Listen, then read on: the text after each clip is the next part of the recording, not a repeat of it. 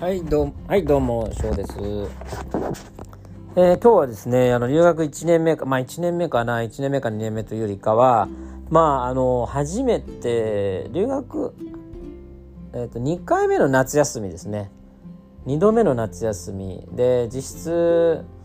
あのーこの夏休みが何かというと、夏のクラスを受けてるんですけど、初めて、えっ、と、大学の、あの、正式なクラスを取れるようになったのがこの夏休みなんですよね。だからのその夏学期の、えークラスで初めて心理学の、えークラスを取ることができた、えーそんな時なんですけども、えー実はですねこの当時いた同期のあのー知り合いのですまあ通称インディって言うんですけどね。インディという友人日本人ですけども。のインディと同じあのークラスを取ったんですよ心理学101みたいなですね、まあ、まさに基礎中の基礎ってやつなんですよ。でまあクラスはまあね普通のクラスなんですけどまあ驚いたのはまあその留学の、まあ、普通のクラスに入ったら驚いたのが、えっと、テイクホームエグザムっていうのがあるんですよね。要は家に持ち帰ってもう教科書を見ながらこのテストに答えてくださいというまあテストなんですよ。カンニングしてくださいっていうやつなんですよね。カンニングしてでも解けるなら解いてみろっていうことなんですよ。だからまあ暗記する必要ないんでいいいいテストなのかなとちょっと思ってですね。まあ、えーインディと私、え2人ともにですね、えー英語あ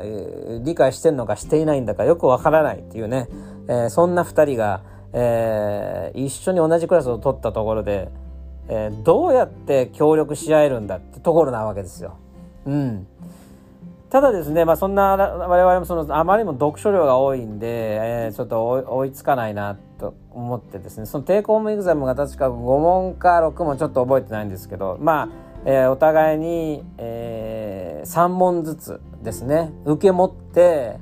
それでその答えを書こうと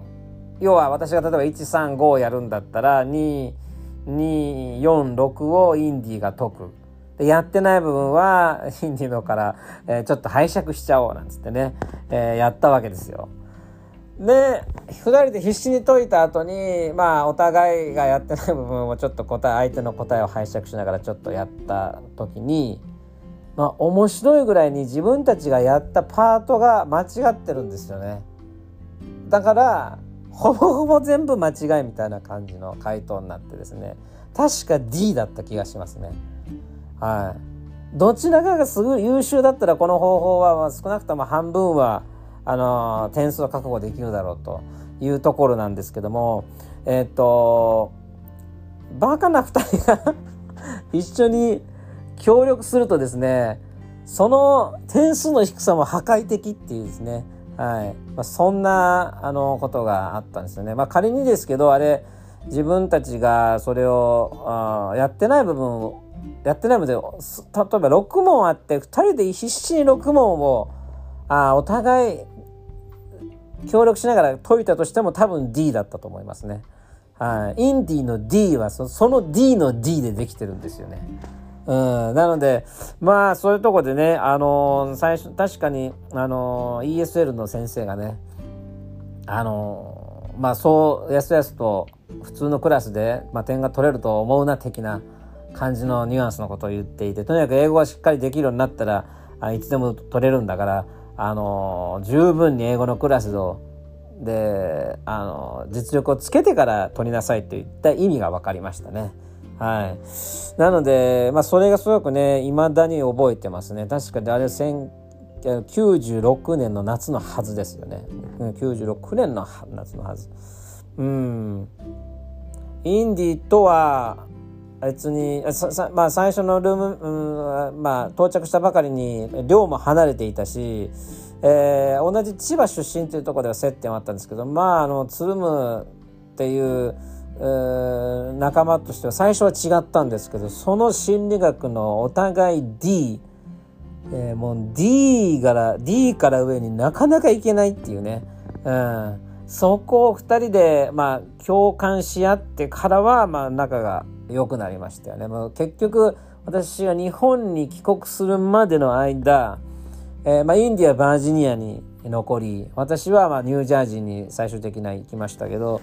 その中でも、えー、一緒にスキー行ったりですね、えー、そんなことを続けてました。まあ、留学、留学時代の仲間のほとんどが日本帰国をしてる中で、残ったのは私とインディぐらいじゃないかなっていうところですね。まあ、で、インディがま、インディーがまさかに残るとは誰も思ってない。うん。そんな人ほど残るんですよね。それも不思議だなと思う。まあ、この人これだけ英語できるんだったらアメリカで活躍しそうだなって人ほどあの先に日本に帰りましたね。で日本で多分活躍されてたんでしょうけども。うん。というところでですね、えー、なかなかあの、まあ、インディーに関してはですね、えー、それだけで本が一冊書けるぐらいの、えー、まあうんなんだろうな。特殊な人なんでね。うんまだ紹介できたらなと思いますけどね。うんまあそれがあの最初の夏休みの話でした。次はねあの初めての冬休みでのことについてね、えー、話しようかなと思います。では今回はこの辺